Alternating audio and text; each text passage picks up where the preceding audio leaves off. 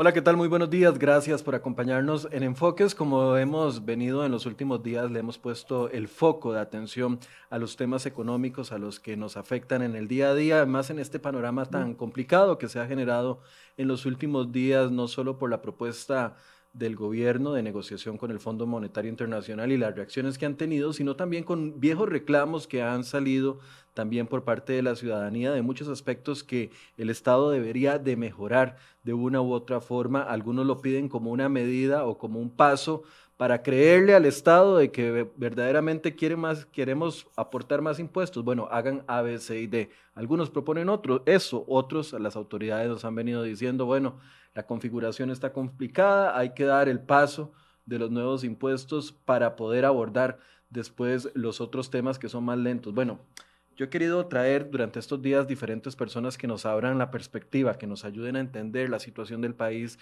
y algunos aspectos que ustedes han venido reclamando de que tenemos que abordar en el programa. Y hoy tengo el gusto de, compartir con doña Rocío Aguilar, superintendente de pensiones y superintendente general de entidades financieras. Solo le falta superintendente de seguros y superintendente de Sujeval. Solo le falta eso, doña Rocío. Va a la mitad del camino, más o menos quien, quien conoce muy bien el panorama país, que ha abordado temas complejos y que puede ayudarnos a traer luz en algunos de los temas. Doña Rocío, buenos días, gracias por acompañarnos. Muy buenos días, un gran gusto conversar con ustedes en esta oportunidad. Ahora, desde mi posición de superintendente, como usted lo mencionó, de pensiones y de entidades financieras. Uno de los grandes temas que se ha venido en la discusión en los últimos días, yo sé que está fuera de la SUPEM, es el tema de las pensiones de lujo. Y todo el mundo está diciendo, antes de que nos metan más impuestos, tienen que haber cambios. Y quiero pedirle eh, opinión en dos cambios específicos. Unos dicen, es imposible que sigamos recargándole al Estado el 1.2, creo que es la última cifra, billones de colones que se pagan de, en pensiones que no tiene, que están con recargo al presupuesto nacional. Y la gente sigue reclamando. Y cada vez que hacemos un programa, la gente me reclama y me dice, pero es que ustedes no hablan de pensiones de lujo, hay que cortar pensiones de lujo. Eh, cuando le pregunto al gobierno, dice, se han hecho esfuerzos, usted misma lo ha dicho cuando ha estado aquí sentada con el otro sombrero de, ministra de Hacienda. En, en, ese específico, en vista de la crisis, ¿podríamos aprobar algo que elimine, que corte, que erradique las pensiones de lujo o las pensiones que están con recargo al presupuesto nacional en este contexto específico?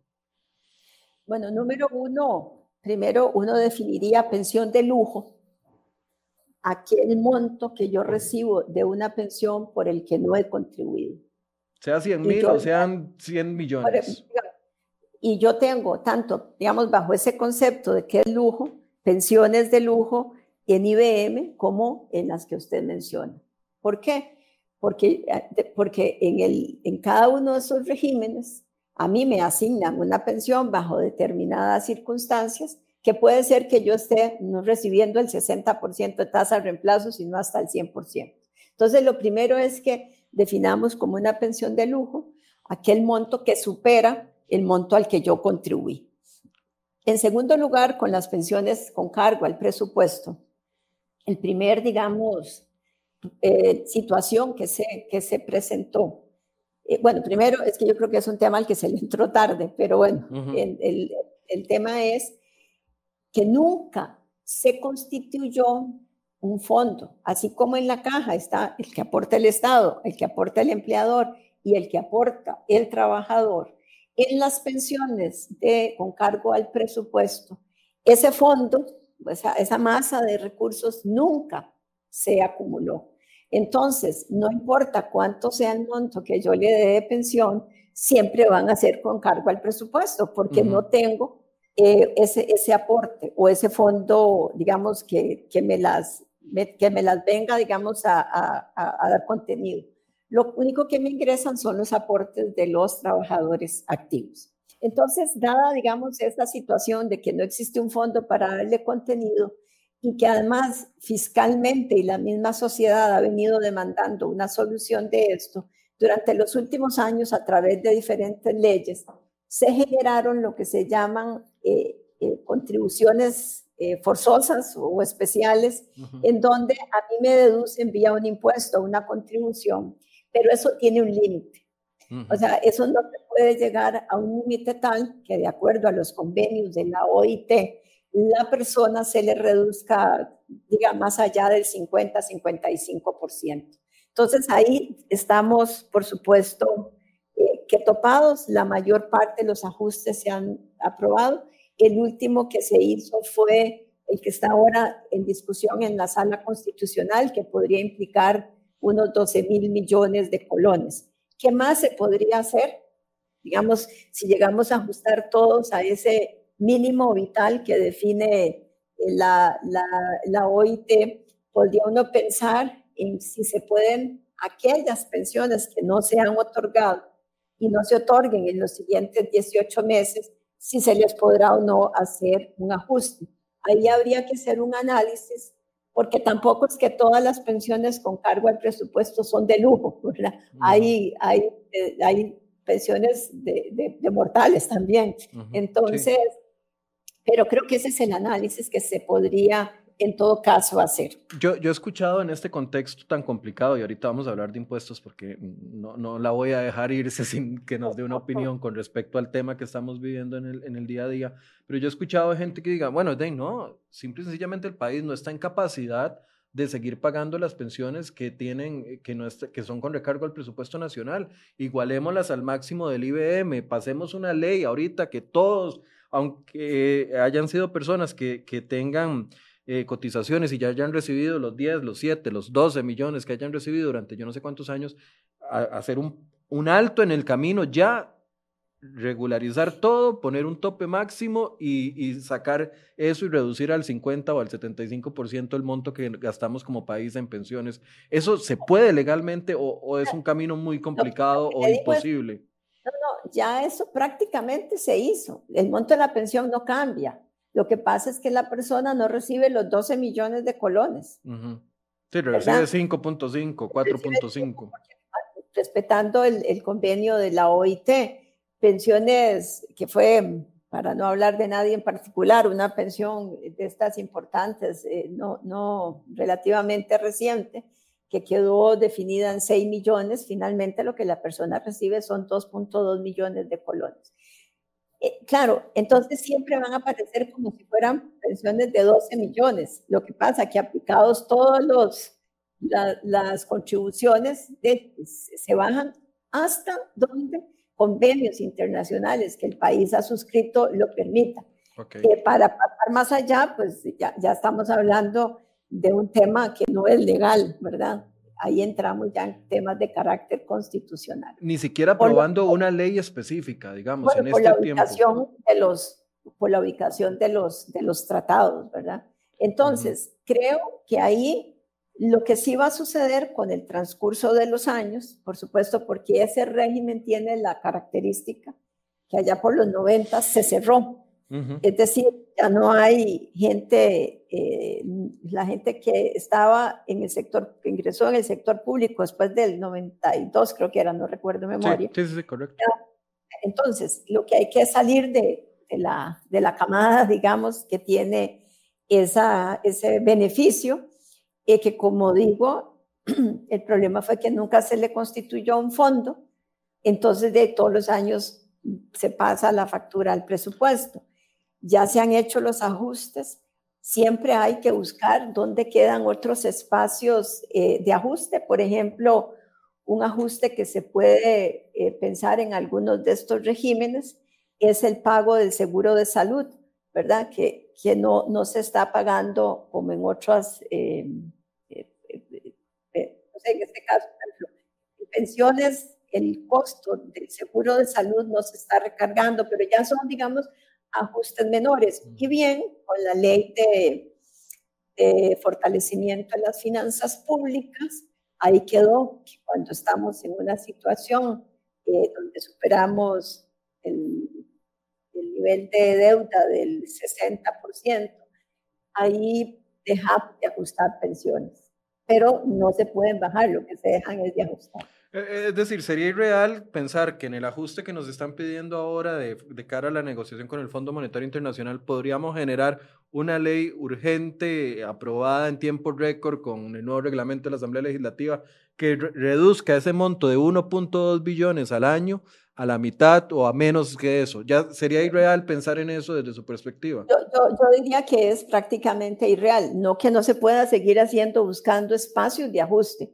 y que ojalá salga en de la forma más expedita de la sala constitucional la, digamos, el, la, la, acción contra, contra este tema. ¿Para qué? Para que esos, creo que son 12 mil millones de colones, eh, de se puedan... Esos iban para el régimen del IBM, me parece.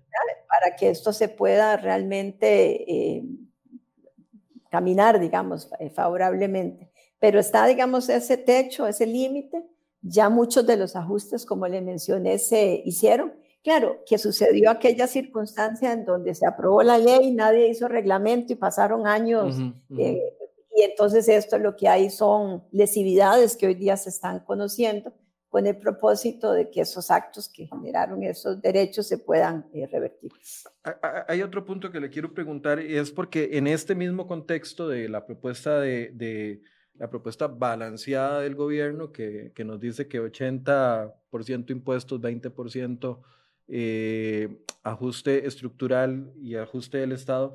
Otra idea que ha surgido alternativa a esto, la gente está buscando ideas, los economistas están buscando ideas, ha sido renegociar la deuda interna del Estado.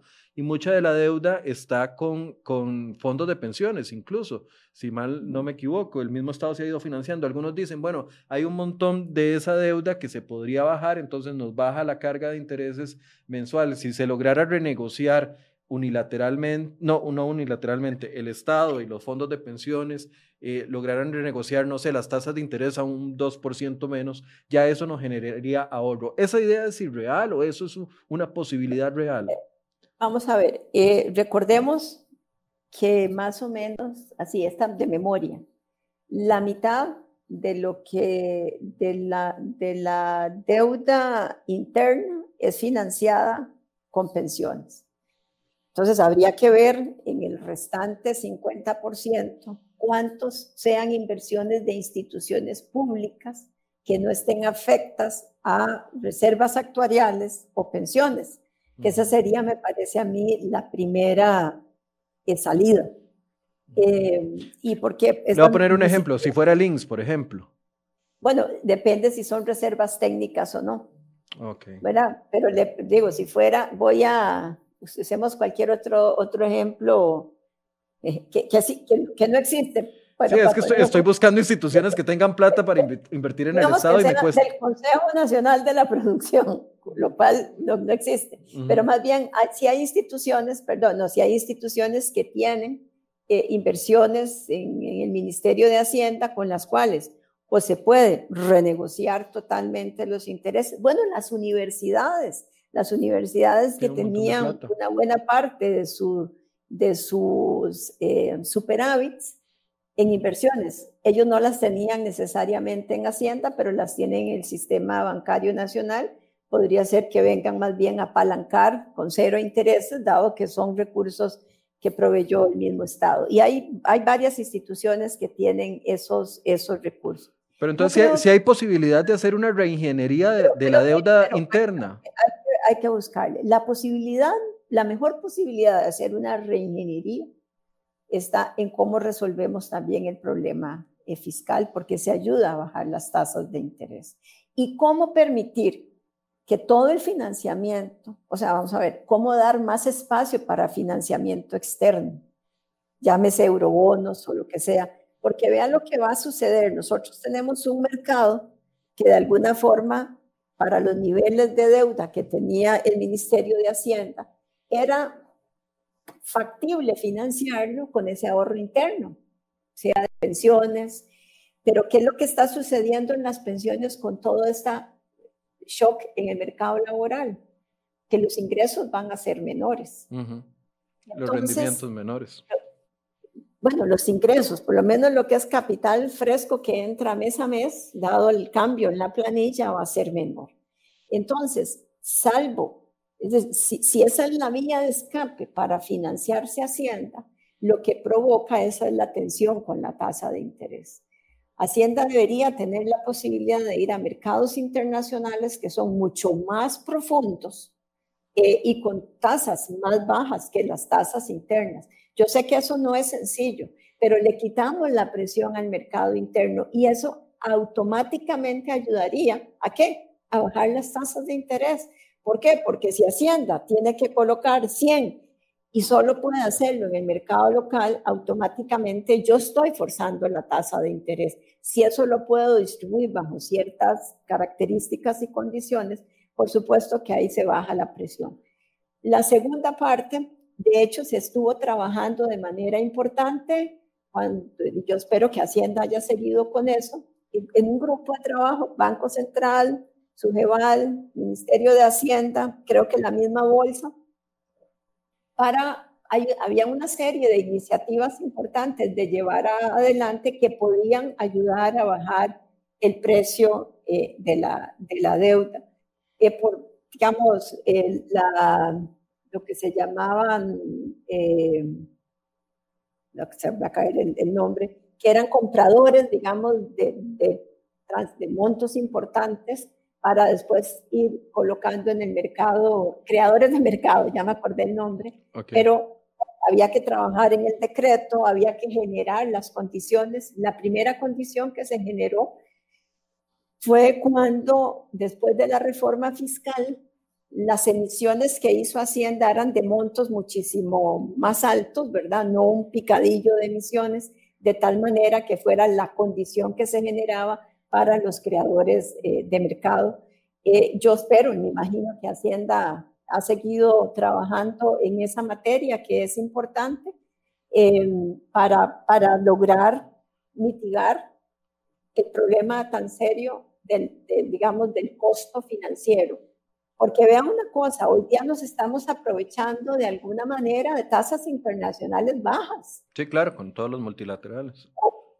Y además, en el mercado internacional, las tasas bajas, aunque internamente no logramos, digamos, ese mismo nivel de reducción por, por la calificación de riesgo, entre otras, por el déficit, lo cierto es que si en el mercado internacional las tasas revirtieran, nosotros recibimos un golpe muy importante, porque niveles de deuda tan altos como el que tenemos, si el costo de los recursos sube digamos, yo digo 100 puntos, ¿verdad? Para un 70% de endeudamiento, imagínense el impacto en el déficit fiscal. Lo, lo, que estoy tratando es de ver las opciones que han planteado algunos sectores y ver si usted, si usted de su experiencia lo ve, lo ve factible. Entonces, este punto específico de entrar en un proceso de renegociación de toda la deuda interna que tiene el país, con, que tiene el Estado con el mismo Estado, podría generarnos uno, dos, tres puntos del PIB de, de ahorro le podría cuantificar. Vamos a ver, el Estado con el mismo Estado, no el Estado con fondos de pensión o el Estado con inversiones de reservas técnicas o el Estado con inversiones de sus propios bancos, ¿verdad? Entonces ahí tampoco es que el espacio sea eh, muy grande, pero creo que es un tema que Hacienda podría perfectamente decir, mire, de mi deuda bonificada, el 50% lo tienen los fondos de pensión, el otro lo tiene tanto, me queda eh, tal porcentaje y ese podría incluso eh, ni siquiera renegociarse, simplemente que esos títulos eh, o queden con tasa cero o se cancelen. Ok, pero los principales son los fondos de pensiones. Así es, así es. Y entonces generarle, vamos a ver, a fondos cuyo riesgo, cuyo riesgo es, es de los, vamos a ver, en el caso de los fondos de capitalización individual, como el ROP, lo que, los riesgos del, de mercado de esos títulos son riesgos del, del, del afiliado. Entonces, tampoco es posible que si bien lo estamos usando esta figura para complementar algo que el Estado no iba a poder proveer ahora le inundemos de esos riesgos, haciendo que su inversión llegue a, digamos, a demeritarse en tal sentido que vaya a afectar cuál iba a ser esa pensión futura. Ok. y doña Rocío, algunos dicen no ocupamos negociación con el Fondo Monetario Internacional, ahí están las reservas del Banco Central. Toquemos eso y no vayamos a, tocar un acuerdo con el Fondo Monetario Internacional. ¿Esa idea qué le parece? Bueno, en primer lugar, si nosotros fuéramos lo suficientemente disciplinados, y es posible que podamos lograr las cosas sin el Fondo Monetario. Esto lo hacemos por dos razones. Uno, para, para mejorar la disciplina, pero sobre todo porque un convenio fondo nos permite, frente a los mercados, tener, digamos, una mayor credibilidad que un país que algunas veces no ha cumplido con, con sus promesas en ese sentido, los inversionistas, recuerden alguna de las calificaciones de, de, nuestra deuda, que eso era uno de lo que, que señalaban las, las agencias. Entonces, que es que Costa Rica promete, promete, promete y, finalmente no lo hace. Entonces, lo primero que me parece que mejoraría sustancialmente la visión de los mercados respecto a lo que haga Costa Rica. Yo creo que la, pensar en usar las reservas y con toda propiedad, más bien lo ha explicado de manera eh, intensa don Rodrigo, eh, de que eso no es sinceramente ni siquiera de recibo. Eso lo pensarán posiblemente economistas de otra época, en aquella época en que desde el Banco Central se financiaba el gobierno y pues esos, esos tiempos ya pasaron. Eh, don Rodrigo ha explicado perfectamente qué es lo que hay en esas reservas y si hay algo que en este momento todavía nosotros nos podemos preciar de que, de que tenemos bajo control es precisamente eso, ese macroprecio, así que yo diría que no, no, no pensemos en esas opciones. Hay opciones que incluso a mí me, se han sugerido que desde mi perspectiva son más interesantes, que ha sido esa línea de financiamiento del Banco Central a las mismas entidades financieras con el propósito que ayuden a quién, al sector privado que hoy día requiere de condiciones especiales de plaza y tazo para reactivar, perdón, de plazo, de plazo y tasa para reactivar. ¿Usted cree que, que, lastimosamente no ha funcionado porque se colocaron los 900 mil millones y solo se ha colocado una pequeña parte? no son esos, son un programa que creo que tenían los bancos como 30 días para presentarle al Banco Central en qué programas iba a destinar esos, esos recursos. Entonces la pregunta es, ¿es preferible un apoyo de un colón al sector privado desde el punto de vista de reactivación o ese mismo colón el Banco Central para el sector público, ¿verdad? Que se va a financiar un gasto eh, corriente, recurrente. Y si usted me hace la pregunta, a mí me parece que genera muchísimo más efecto multiplicador y de reactivación si esto lo canalizamos al sector privado. Además, esto está acompañado, recuerde que está en el Congreso de la ley de avales, que va a permitir efectivamente todavía apuntalar más. Porque aquí no se trata solo de que tengo un crédito. Mira, aquí tengo tanto crédito para que usted coloque. Si usted no tiene demanda, si no tiene crédito que pueda colocar en condiciones de plazo, de tasa, que pueda empresas que realmente hoy día hasta para levantar los inventarios necesitan recursos, que necesitan periodos de gracia para poder atravesar, digamos, este periodo de crisis, porque están en problemas, no porque la empresa no sea viable, están en problemas precisamente por la situación de COVID, que si no tuviéramos COVID, estas empresas no tienen esa situación. Así que yo prefiero todo lo que se pueda apuntalar para que el sector privado vuelva a encender la maquinaria, vuelva a contratar personas, volvamos a tener ingresos, utilidades y podamos además pagar impuestos. Doña Rocío, eh, estoy dejando de último dos temas que son escabrosos y el tema de impuestos que lo voy a dejar de último porque quiero su opinión con respecto a eso y, ver si usted lo ve balanceado como nos dicen que está. Número uno, pero número dos, eh, el tema del de, achicamiento del Estado. Pareciera que, que hoy más que nunca la gente está reclamando que tengamos un Estado más pequeño, más eficiente, y ahí viene el tema no solo de la fusión de, la ley de empleo en público, que algunos la critican, otros la apoyan, pero también la venta de instituciones. ¿Estamos en el momento histórico para hacer un cambio estructural en el tamaño del Estado? Mire, yo creo que lo que llegó el momento es, no es de discutir qué vamos a hacer. Es hacer algo. Es a cómo lo vamos a hacer. Ya pasemos a cómo lo vamos a hacer. Hay un proyecto de ley en la Asamblea Legislativa que tiene que ver con empleo público. Es un proyecto que hoy en algún programa escuchaba de que requiere de mucho conocimiento experto. Bueno, ¿por qué no pensamos en la materia de empleo público integrar una comisión mixta en la Asamblea? en donde a partir de ahí se haga una reforma no solo para los nuevos funcionarios, sino para los funcionarios actuales. Pero pasemos ya no al qué, tenemos rato de hablar de que hay que hacer la reforma de empleo público. Pasemos al cómo, aprovechemos ese proyecto. Segundo, el tema de la cantidad de instituciones, y yo aquí siempre quiero preservar aquel principio que este no es un tema de si es grande o es pequeño, sino cuál es la eficiencia del Estado. Aquí, aquí no es cuántas instituciones tenemos, es cuántas requerimos para poder satisfacer de mejor manera las necesidades del sector público, entendiendo que los recursos deberían ir a los ciudadanos y no a pagar, digamos, una burocracia en exceso, eh, porque, porque si no, digamos, es poco lo que llega al final. La ley de fortalecimiento de las finanzas públicas tenía, lo primero, la ley, que recuerde que ahí fue erosionada en el camino, en la parte de impuesto de ventas, del IVA, perdón, y además en el impuesto a las cooperativas. Sufrida esa erosión, había, sale la ley, pero había en la ruta de consolidación esa ley de empleo público como una obligación. ¿Para qué? Para que la regla fiscal y, el, realmente, además, se pudiera ejecutar exitosamente.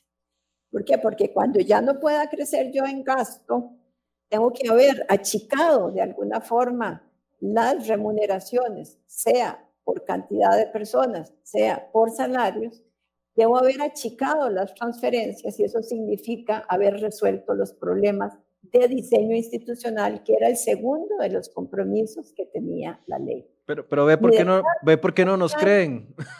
ve por qué no nos creen. Precisamente por eso. bueno, la, la, ley de empleo público está, pero en la, en la ruta, en el año 2021, eh, perdón, en el año 2000, ya me, eso se aprobó en el 18, 19 entrado empleo público, en el 20, en el año en que estamos, tenía mi de plan que llevar las propuestas al Congreso de rediseño institucional.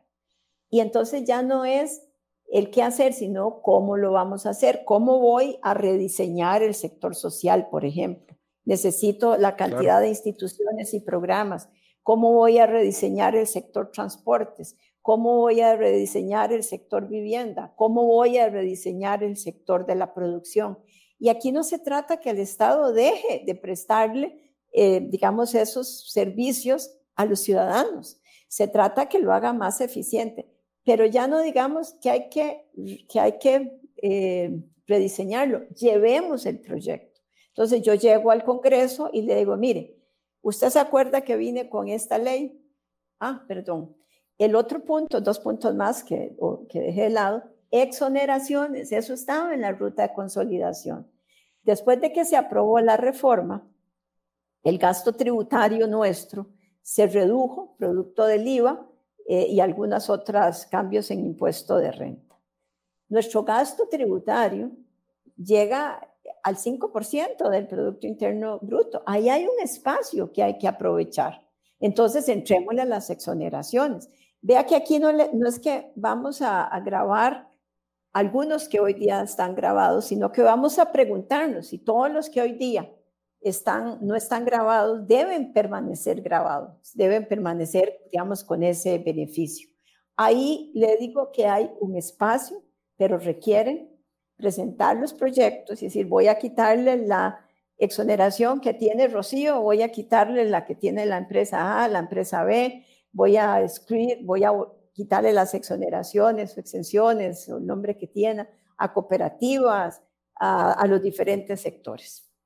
El otro tema tenía que ver con mercados internacionales. Nosotros no podemos seguir financiándonos únicamente en el mercado Si nosotros hubiéramos aprobado los 4.500 de eurobonos, en lugar de estar presionando el mercado interno, eh, con, con toda calificación que habría que ver si era oportuno o no. Pero en lugar de estar presionando el mercado interno, nos podríamos haber financiado internacionalmente. 2020 es un año de oportunidad porque tenemos préstamos de apoyo presupuestario. Pero en el 2021 la cuesta efectivamente va a ser una super cuesta arriba. ¿Por qué? Porque nuestros ingresos, producto de la caída del, crecimiento, que pues, menos 5%, menos 6%, no hacen más que caerse. Cuando usted compara los ingresos no del año 2020 contra el año anterior, sino de un trimestre de full pandemia, ¿verdad? Como son eh, junio, julio, y agosto. Y usted los compara contra el junio, julio y agosto del año anterior, la caída supera el 20%. Sí, más de 20%, bueno, correcto. 25% creo que me dio a mí la, la, la, cifra. Y además, esa caída la estamos financiando con deuda. Esa deuda nos está presionando a pagar más intereses. Esto nos va a impactar de manera importante el déficit. Así que yo creo que no solo es que debe balancearse, es que ya eso había un compromiso para exoneraciones, empleo público y rediseño institucional que eran necesarios para efectivamente lograr la ruta de consolidación fiscal y lograr la sostenibilidad de la deuda. Hoy, y, si esos compromisos se hubieran cumplido, doña Rocío, en este momento la discusión sería otra, porque el gobierno tendría... No, esos, no, no, aún cumpliendo esos compromisos, la caída es tan abrupta y la necesidad de proteger a la población es, tan relevante que no hubiera sido suficiente. Sí, pero, pero, pero el gobierno tendría credibilidad para venir a pedir si quisiera más bueno, impuestos. Yo creo que puede lograrla, puede plantearlo, o sea, no, no, no se trata de, bueno, y digamos que, no, que usted dice, bueno, eh, ya, ya no la tiene, bueno, pues que el problema es real, y a dónde va a estallar la crisis finalmente. O sea, el no hacer nada si no creo que sea una opción que favorezca absolutamente a nadie, ni a los ciudadanos, ni al gobierno, ni a los partidos políticos que pretenden, digamos, ser, eh, dirigir el país en los siguientes años. ¿Por qué? Porque vamos a llegar a un estado realmente muy crítico. Así que yo sí creo, ¿verdad? Que la propuesta del gobierno requiere efectivamente de más balance. Y ¿Está desbalanceada, doña Rocío? Vamos a ver, requiere de más balance, por supuesto. Si estuviera perfectamente balanceada, no. Nadie estaría pegando el brinco. Pero, pero sí requiere de un shock de ingresos importante y rápido. Okay, por eso es... Sí, adelante, termine la idea. Por eso es que yo creo que la idea de un impuesto a las transacciones le da, digamos, ese, ese choque. Ahora, no es un impuesto en los términos en que está planteado. Es que eso es lo que le iba a decir, ya le iba, le iba a poner otra vez, ahora sí, el sombrero de superintendente general de, de entidades financieras para preguntarle cómo cree que impactaría ese impuesto a las transacciones en los términos en los que está planteado. No es, tan sencillo como simplemente el punto 30, ¿verdad? Recordemos para empezar que el efecto multiplicador que esto genera no, no es una vez, es que a mí me pagaron el salario, yo compré, hice determinadas cosas y ahí vienen los efectos multiplicadores, que es un sacrificio que vamos a tener que hacer. O sea, ahí no hay, no hay que, que, que eso mejor no lo hagamos, porque yo no encuentro otro que pueda generar el ingreso inmediato que generaría eso que nos surge. Segundo, hay mercados, si usted hace eso, por ejemplo, imagínese en el mercado interbancario, de, en el mercado interbancario de dinero, son los mismos fondos que, que rotan todos los días. Cobrando o sea, no, es una vez al año, es 300 veces al año. Entonces usted estaría cobrando 300 veces, lo que, lo que haría es llevar al traste el mercado de dinero. Entonces me parece que tienen que hacer la tarea que me parece que está pendiente y que hubiese sido deseable cuando se planteara, se llevara la tarea hecha. Es decir, plantear el, el, impuesto, pero con las debidas delimitaciones. Con las delimitaciones y ojalá, con un, entre más acortemos ese plazo, va a ser mejor, eh, pero, pero entonces veamos realmente cuánto puede dar, si ese 3 es un 3 o es un 1 o en qué se convierte. Entonces, pero hay que hacer la tarea. A mí usted, me parece, ¿Usted cree que muy difícilmente nos podamos librar del impuesto a las transacciones? O sea, yo creo que muy difícil, vamos a ver, esta, esta, esta factura hay que cancelarla, hay que pagarla, hay que abonarla. La forma más eficiente, ¿verdad? No es que sea la deseable, pero la de, de efecto inmediato es el impuesto a las transacciones, pero es un impuesto que hay que hacerle la, la, el pasar, hacer el dibujito fino, ya no de bosquejo grande, sino el dibujito fino, a ver finalmente qué se puede capturar y qué no se debe ni siquiera eh, tocar para todavía, digamos, sobre todo para esos que tienen ese efecto multiplicador tan grande que mencionamos. ¿No, no le preocupa la desbancarización, que es uno de los efectos que mucha gente dice? Me preocupa, me preocupa. Si yo tuviese otro que sustituya eso, del mismo efecto, no usaría este. ¿Verdad? O sea, que, que por supuesto es una situación que el país sobre todo ha trabajado años, ha sido muy exitoso. Bueno, por eso, pero, pero de nuevo, esto es como cuando usted le tienen que aplicar quimio, que, uno preferiría que así no fuera, ¿verdad? Entonces, aquí lo que hay que es buscar algo de efecto inmediato para poder contener esa, esa hemorragia fiscal que llevamos. En segundo lugar, y, y, paralelamente, inmediatamente, ir a plantear los proyectos a la Asamblea de rediseño institucional, corregir lo que hay de empleo público, ver si en materia de, de que hace pocos días tuve la oportunidad de ver algún proyecto de ley sobre, digamos, el, la cantidad de ministerio, la derogatoria de una serie de leyes, que todo venga a contribuir. Pero te necesitamos, presentado eso, también en el otro lado del mostrador, que es la Asamblea Legislativa, una actitud diferente. Cuando aquí se han planteado proyectos en la Asamblea para cerrar una institución. Si nadie quiere.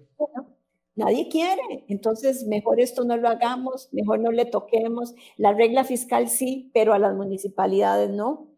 Eh, con el apoyo del Ejecutivo, del Legislativo y absolutamente todos. Entonces necesitamos que si usted al Ejecutivo le demanda esos proyectos por el lado de gasto, usted al otro lado del mostrador tiene que tener realmente el compromiso de aprobarlos.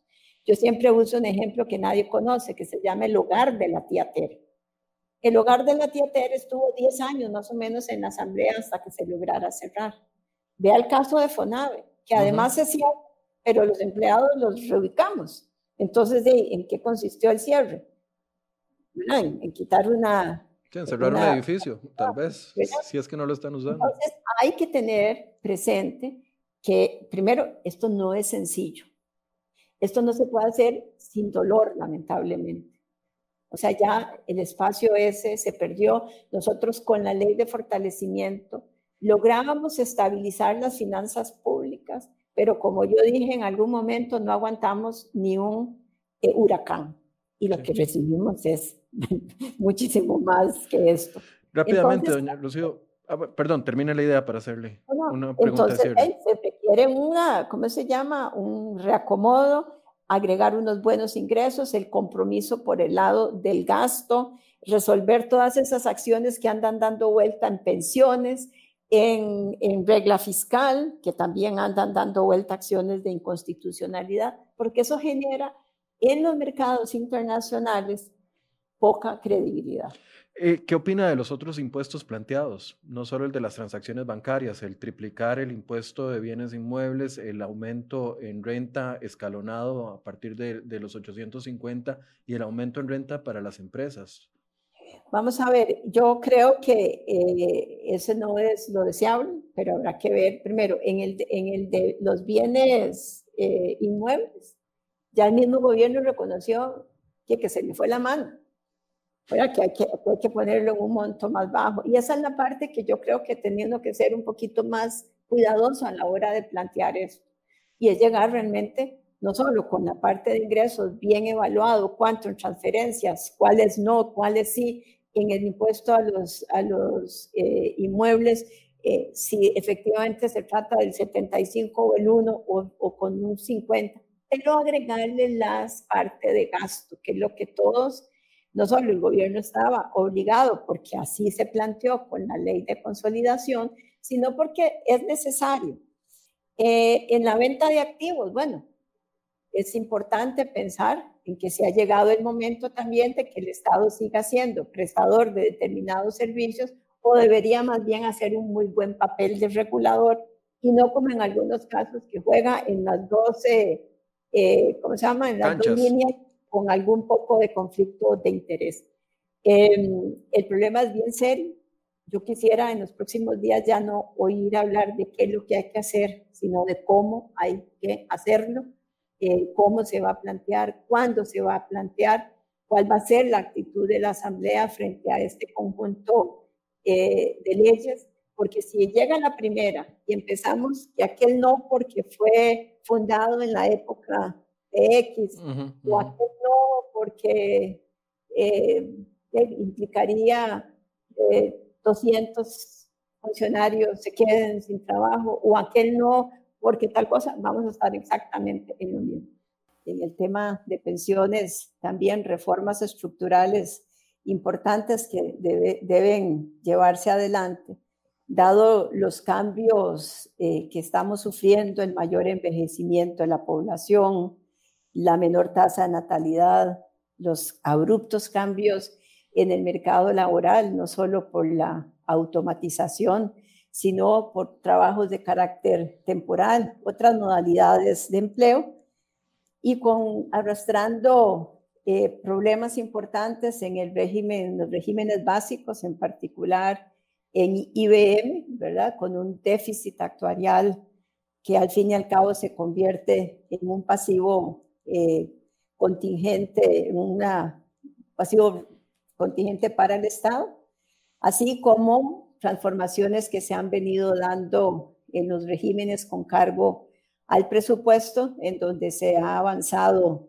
con legislación durante los últimos años. La última de las reformas está en la sala constitucional en este momento, pero también con el ROP, que como ustedes habrán notado, ha sido noticia importante en los últimos meses, en particular por algunas propuestas que había de retiro total de los recursos.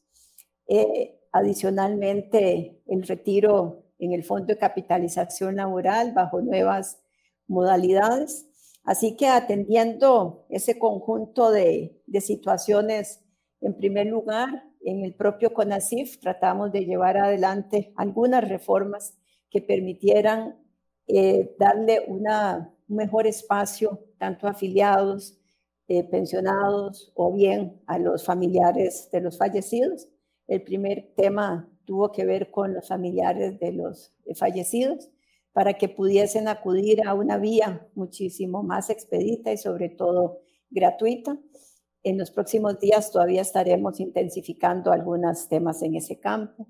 También para los enfermos eh, terminales eh, que pudiesen retirar el ROP o bien que pudieran retirar los fondos de, la, de su pensión, dada la situación particular eh, que atravesaban. Eh, adicionalmente, con el tema eh, de, los, de los huérfanos, donde se planteó en lugar de un retiro como si fuese una persona que se ha pensionado en los mismos términos de la caja. Y además para personas ya mayores que inician el periodo de pensión, una renta temporal. Pero además trabajamos de, de la mano, digamos, con el Congreso para poder aprovechar y tener un mejor proyecto del ROP. Eh, y en ese proyecto se resuelven una serie de temas. El primero, la situación de aquellas eh, cuentas eh, que no van a ser retiradas por determinadas circunstancias y que la ley no previó un mecanismo, digamos, para la prescripción de esos recursos. Ya la ley, si se aprueba el proyecto, queda previsto. Eso se le va a trasladar además al régimen no contributivo de pensiones, que como ustedes habrán escuchado, está sufriendo realmente. En segundo lugar, se lleva también a nivel de la ley parte de las reformas que hicimos a nivel del CONACIF, como la de enfermedad terminal. Adicionalmente, en lugar de hacer un retiro total se genera para los que se pensionen de aquí al 31 de diciembre, un retiro en un plazo más o menos de 30 meses, eh, con posibilidades de retiros extraordinarios. Y luego para las personas que se retiren o pensionen con posterioridad al primero de enero del año 2021 y por un periodo de 20 años que puedan hacer el retiro en el mismo número de cuotas que aportaron. ¿Y por qué es esto? Por dos razones. Uno, porque desde el punto de vista de un régimen de pensiones seguía siendo relativamente nuevo, apenas es del año 21, perdón, 2001. 2001. Y sí, en segundo lugar, que tenemos, sobre todo en el sector privado, trabajadores que cotizan no de manera permanente todo el año, ya sea porque no tienen trabajo todo el año o porque son trabajos temporales o porque se quedaron por un periodo y volvieron. Entonces esto no resuelve lo que nosotros llamamos una cómo llevar el ROP a una mayor etapa de madurez. Aún aquellos que se pensionen hoy día, cuando uno piensa que acumularon por 20 años y van a tener que retirar en 40 años, ahí hay una, digamos, una relación complicada. Estos 10 años adicionales nos permitirían, por supuesto, ajustar de mejor manera los retiros. Además, se establece una nueva modalidad de retiro, que es, en vez de utilizar las tablas de mortalidad de las cuales tanto se ha hablado, que se pueda de los 115 años que nadie, que nadie, nadie las ve, los, ciento, los famosos pero, y, y, que incluso tampoco es que es lineal, eh, pero eh, para no entrar en temas técnicos, eh, en realidad lo que se hace es que en el momento en que usted se pensione, si es un hombre o una mujer, que es diferente, se calcula la expectativa de vida, entonces que para las, la edad de retiro es 65, para unos es de 20 y para otros 23 años más o menos. Y entonces se establece una renta por ese periodo, manteniendo, por supuesto, vigentes las demás. Esto significa, por supuesto, una pensión relativamente mayor, pero el riesgo de longevidad que corre la persona, porque sí tenemos gente que vive mucho más de esos años, o sea, la probabilidad no es tan baja, ese riesgo de longevidad debería cubrirlo con el régimen básico, salvo que podamos generar hacia adelante algún otro, otro producto. Así que yo diría que, que estas en, en conjunto vienen a ser unas mejores condiciones y la otra, que ha sido quizás una de las también un poco controversial, es que ustedes recuerdan que cuando nace el ROP, eh, el régimen obligatorio complementario de pensiones, eh, se alimenta con recursos de, que se estaban aportando al Banco Popular de manera transitoria. Entonces, al inicio, para no descapitalizar al banco, se estableció un plazo de, 10, eh, de, que se los dejaba el Banco Popular por 18 meses, le reconocía una tasa de interés al afiliado y a los 18 meses se traspasaba. Lo que ha sucedido con el tiempo es que los 18 meses se, fueron extendiendo, en algunos casos llega a 20, 24 meses, y el reconocimiento de la tasa de interés sobre esos fondos de los cuales utilizó el Banco Popular, pues no ha sido de mercado. La propuesta inicial, nosotros queríamos que todos los fondos se traspasaran desde el día cero, sin embargo, ahí empezaron a salir otras opciones y al final se convino, digamos, en que al menos se trasladen a lo sumo a los 18 meses, pero se le reconozca una tasa de mercado que la misma ley está fijando.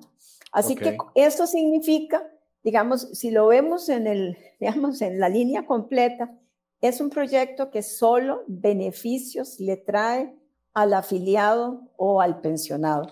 Este es uno de esos proyectos que sin cargos adicionales o costos adicionales logramos beneficiar a todos. Doña Rocío, en tema de ROP, porque en tema de pensiones, y yo le tengo una lista aquí enorme que espero que me dé tiempo, pero en tema de pensiones hay muchos temas que algunos competen directamente a la SUPEN, otros no directamente, pero eh, involucran el tema de pensiones. En este aspecto específico de reformas al ROP, ¿Cree usted que con este proyecto de ley que está ya a, punto de discusión y bueno, y si se aprueba en primer debate, irá muy probablemente a la sala constitucional y vendrá un segundo debate porque ya algunos han anunciado eso, pero en tema de, de ROP, ¿se saldan muchas deudas que se tenían hacia los, hacia los futuros pensionados? Yo diría que es un proyecto que viene y equilibra bastantes eh, situaciones de la, de la, que estábamos viviendo eh, es muy positivo para todas las partes. Eh, como digo, beneficia del régimen no contributivo de pensiones, evita una salida masiva de recursos para que generaría inmediatamente en el mercado financiero minusvalías que afectarían a todos. En tercer lugar, da un espacio para que el ROP vaya eh, madurando. Porque recordemos que la importancia del ROP es que cuando éste nace como un régimen complementario, nace porque ya el régimen básico de IBM estaba eh, sufriendo problemas. Entonces lo que se resuelve es generar una pensión complementaria de capitalización individual. ¿Qué significa eso? Que todos esos aportes están en una cuenta que me pertenece a mí, a mí. como afiliado, como trabajador, y no de manera, digamos, colectiva, como es el régimen de IBM, por ejemplo. Entonces, eso debería venir a generar aproximadamente, y esas fueron las estimaciones de la época, una pensión que permita que la tasa de reemplazo, y tasa de reemplazo es qué porcentaje de mi último salario voy a recibir yo cuando me pensione una tasa de reemplazo de aproximadamente el 60%. Uniendo los dos, IBM, más. Uniendo los dos, 20, 40, digamos. Porque IBM tenía que ir bajando paulatinamente su tasa de reemplazo porque hacía inviable y el déficit actuarial ya era inmanejable. Entonces esa medida se toma en esa época de tal manera que se mantenga el 60%, pero que un 20% provenga de la capitalización individual y no de la colectiva. Hablemos un poco del IBM, que yo sé que todavía está fuera de la supervisión de la SUPEM y, eh, y eso es uno de los, de, los, de los grandes preocupaciones que existen. Y, en vista de la crisis económica que estamos viviendo, la caída de ingresos eh, eh, en la caja costarricense del Seguro Social, producto directamente del desempleo tan espantoso que estamos viviendo como país, en el régimen de, IBM tenemos que entrarle similar eh, con un proyecto de ley a mejoras al régimen del, del, IBM como se le, se le entró al régimen del ROP. Vamos a ver, en, en, términos de IBM, tal vez para empezar a explicar cuál es la situación, recordemos que a diferencia del ROP, donde aporta el trabajador y el empleador, en el caso de IBM, aquí lo que tenemos es un aporte tanto de el trabajador, del patrono o empleador y del Estado como Estado. El Estado le aporta a todos los costarricenses, digamos, eh, que están en las planillas, una parte eh, para complementar la pensión. Es un régimen, como dije, colectivo, no es individual, eh, y entonces van ingresando los recursos, los recursos se habían venido invirtiendo en normalmente en inversiones en el mismo estado. Eh, y lo que viene sucediendo con los años es que cada vez tenemos más pensionados y proporcionalmente menor cantidad de personas, digamos, eh, cotizando precisamente por ese cambio demográfico. Pero no solo por el cambio demográfico, sino por las transformaciones que se han dado en general en todo, en el, empleo, ¿verdad? Como hablamos originalmente, más todos estos periodos que a pesar de que son fondos de muy largo plazo, generan eh, desempleo, un menor crecimiento de la economía. En otros países, la caída importante en tasas de interés que hace que entonces las inversiones que tienen estos sistemas, por supuesto, eh, reditúen menos. Y entonces tenemos todo este cúmulo de problemas que no solo son problemas en Costa Rica, sino que no son en el mundo entero en los sistemas de pensiones a los, en los cuales hay que abordar. Pero en el caso nuestro, adicionalmente, decisiones erróneas, eh, básicamente decisiones políticas, como el generar pensiones adelantadas, lo que hace, por supuesto, es profundizar esa, ese desbalance. Entonces, las reservas, que es parte de lo que se tiene para atender, obviamente eh, van a agotarse si no se toman medidas de corto plazo. Y esas medidas ya no es suficiente con tomarlas en la cuota, porque ya no se puede subir más la cuota porque profundizaríamos la informalidad. Claro. No es posible corregirlo solo con cambios en la, en la edad. Entonces hay que abordar el problema todavía con soluciones eh, mucho más allá de las que se han planteado. Nosotros estamos, de hecho, trabajando en algún planteamiento para pensar hacia adelante cómo el país puede migrar a un sistema con una pensión universal. ¿Por qué? Porque si nosotros nos fijamos, la mayor parte de nuestra pobreza hoy día está asociada o está instalada, digamos, en las personas mayores. Claro. En Costa Rica, más o menos la mitad de las personas que, que ya superan la edad para la pensión eh, no tienen ninguna pensión. No es que todos la, la, requieran, pero sí hay personas, digamos, en situación de pobreza que no tienen ninguna pensión, con la cual eh, poder, digamos, tener una vejez, vejez digna, que es una obligación del Estado. Entonces, en este momento, dada esta situación deficitaria, que tiene muchos años y que la discusión se centró en que si el estudio actuarial estaba bueno o malo. Sí, sí, sí. Eh, en debatir estudios actuariales, a ver a cuál le beneficiaba más a. Dichosamente, ya las cifras que tenemos de que el déficit actuarial es casi tres veces el Producto Interno Bruto, ya son propias cifras propias de la caja, de sus propios estudios actuariales.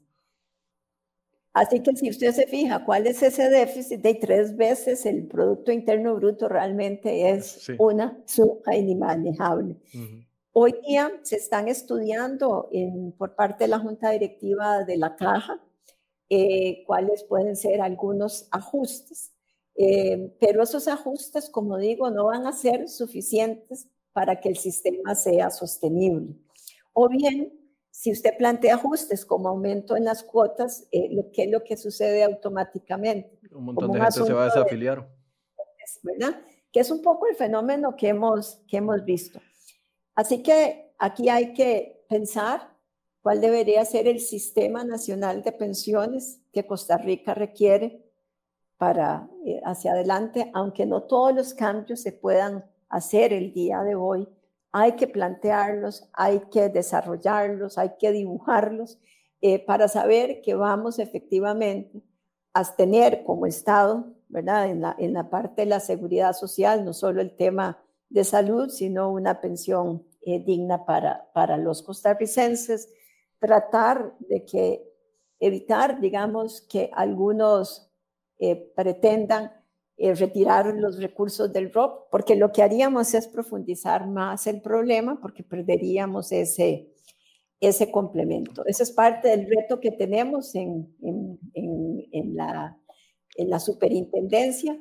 Y aunque haya un alcance limitado en nuestra supervisión, eso no significa que no tengamos la obligación, digamos, de poder como superintendencia plantearle al país cuáles deberían ser esas, esas transformaciones, de tal manera que hacia futuro el país cuente con el Sistema Nacional de Pensiones que le garantice a la sociedad costarricense que en la edad de vejez va a contar con un ingreso mensual que le permita eh, transitar dignamente esa etapa. Doña Rocío, eh, en este tema en específico, la o sea, dar el paso a que SUPEN, a la Superintendencia de Pensiones, regule, revise y supervise el, el, sistema de pensiones del IBM, el más grande del país y el principal y el, y el, el más importante, es un paso complicado de dar.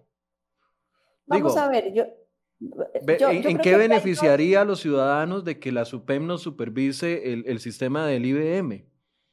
Bueno, básicamente, vamos a empezar. Yo diría que no solo tener las competencias para supervisar, Lo importante, número uno, es que el país avance en el sistema nacional de pensiones. Y siempre va a ser importante que haya una supervisión de calidad que le pueda garantizar a los ciudadanos que efectivamente ese sistema o incluso apalancar lo que la misma institución hace.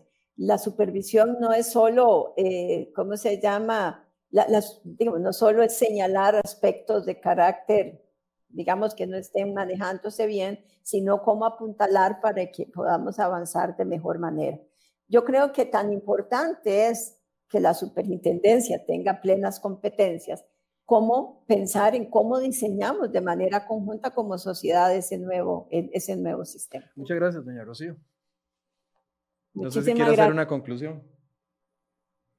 Bueno, vamos a ver, creo que en la parte del ROP esperamos efectivamente que mañana se pueda dar la aprobación en primer debate eh, y muy próximamente el segundo debate, ojalá dos días después. Em, en el tema de, IBM urgen realmente decisiones eh, para poder pensar en cómo tenemos un sistema nacional de pensiones que garantice a todos los ciudadanos una vejez digna. En materia fiscal, la tarea es eh, fuerte, es importante.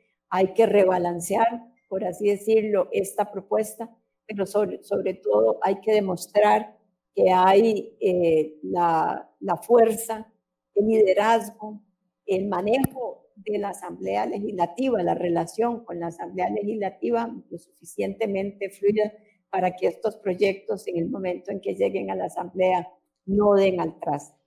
Eh, creo que no, eh, no hacer nada o hacer poco lo que puede es realmente comprometer el futuro del país y eh, que se nos avecinen problemas de los cuales después se dura mucho más años poder salir. Bien, muchas gracias a doña Rocío Aguilar, con la que hicimos un combo de temas extraño, con sombrero de su jefe, con sombrero de excontralora, con sombrero de su PEM con sombrero de exministra de Hacienda. Eh, como les hemos prometido, hemos tratado de traer la mayoría de voces posibles y lo vamos a seguir haciendo en los próximos días para que usted, aunque le guste o no lo que se está diciendo, eh, pueda tener una opinión más informada. Gracias a doña Rocío Aguilar por este espacio. Muchas gracias a ustedes por su paciencia y su compañía y los esperamos mañana con más de enfoque. Buenos días.